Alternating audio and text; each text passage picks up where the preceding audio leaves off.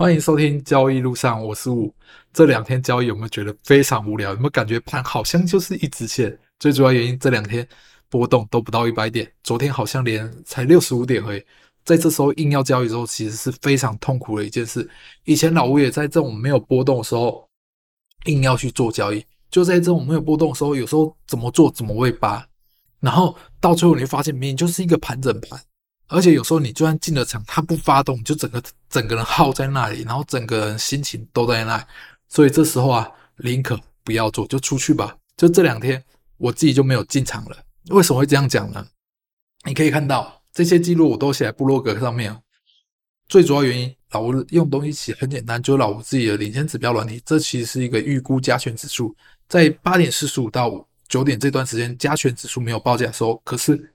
股票的撮合是有时候可以算出一个预估的加权指数。老吴自己是凭这个，如果它的差价差大话，我会去做一个进场的交易。这两天没机会，我就不进场了，因为我们做交易就是为了赚钱，不是为了赌博。所以当有机会再进场，胜率当然会是比较高了。像如果没机会硬要进场，抱不住，因为自己心里拿不定，会觉得到底是不是这件事情是不是一件正确的？当这些心理不确定的时候，你做交易起来会很怕。会怕怕，其实就没有办法把单包住了。这时候宁可去找点别的事做吧，把电脑关掉，说不定是一件很棒的方法。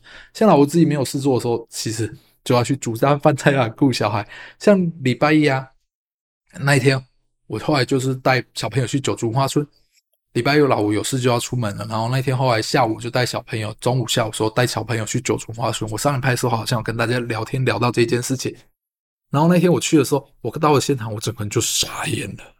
怎么可以有这么多车子？然后我的车就被安排到，就是他没有位置的话，他就引导你到越后面、越后面嘛。后来我整个几乎到园区的边界去停车了，就我就想要塞，今天礼拜怎么这么多人？国旅的三折真的太恐怖了。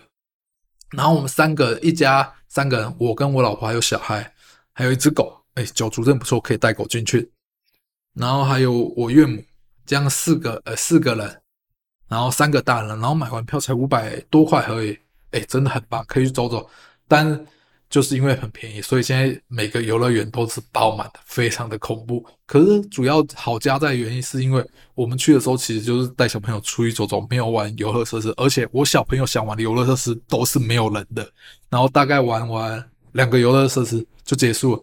但是因为带小朋友这样走走吃吃，然后坐游园车。然后最后再坐火车，这样用用一天一天也就这样过去。但是小朋友玩的很开心。就那天我就在问，就跟员那员工聊了一下天，我就说哇，现在人都这么多。他说对啊，现在平日的人比假日人还多，这个补助真的太优惠了。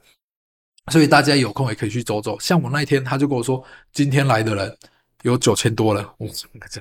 会会有这么多车？我们单独算一台车，四个人就有两千多台车了。但是人数车子一定更多，但是就是非常的恐怖。但是我是觉得趁现在还便宜，大家真的可以带家人出去走走。不然有时候你会觉得很贵的票，全家人一起出去以后走走是一笔负担。但趁现在全家一起出头走走是一件真的蛮棒的事情。然后我现在来聊聊交易吧。我在礼拜的时候我又买进我的台积电了。我那时候之前有跟大家讲了，我。会安排好每个月、每个月、每个月这样买下去。为什么要制定好这个计划呢？制定计划最好的好处的一件事情就是完全遵守去执行。像人家有的定期定额啊，这些都是一件很棒的事情。为什么要去执行这个动作呢？因为如果不做这动作，你每次在做交易的时候，你就会想一下：现在会不会太高？现在会不会太低？现在高了会不会回档？现在低了会不会会有更低？导致你无法专心去做交易。打个比方讲，我上个月买进台积电，买到现在已经涨了，现在已经涨了十几块了。但是很多人在买进之后，要现在要再买进，他会想会不会回档？我现在买进会不会亏钱呢？所以当你没有制定计划的时候，在每次做交易之后，你都会怀疑、迟疑，这就不是一件很好的事情。因为我们做交易就是要明确的果断去执行，果断执行的当下一定要设定好我们停损停利。或者全部的交易细节，你看我礼拜一又买进之后，到现在又赚钱了。但是如果当下失语，想它说会不会是回档的时候怎么办？你是不是常常会有碰到一些股票，你明明很看好它，可是又觉得它股价太太贵了，它又一直涨上去了。然后一些股票明明当初制定计划好，现在该停损、该出场不出场，越跌越多了。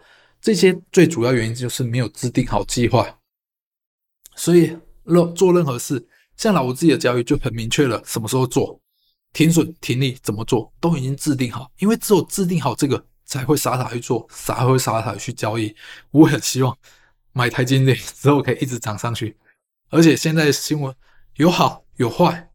你都不知道到底哪边是正确的，所以找一个你相信的事情，只彻底的去执行，真的对了你就赚钱，错了就是赔钱而已。这真的是一件最重要的事情，教育就是这样子而已。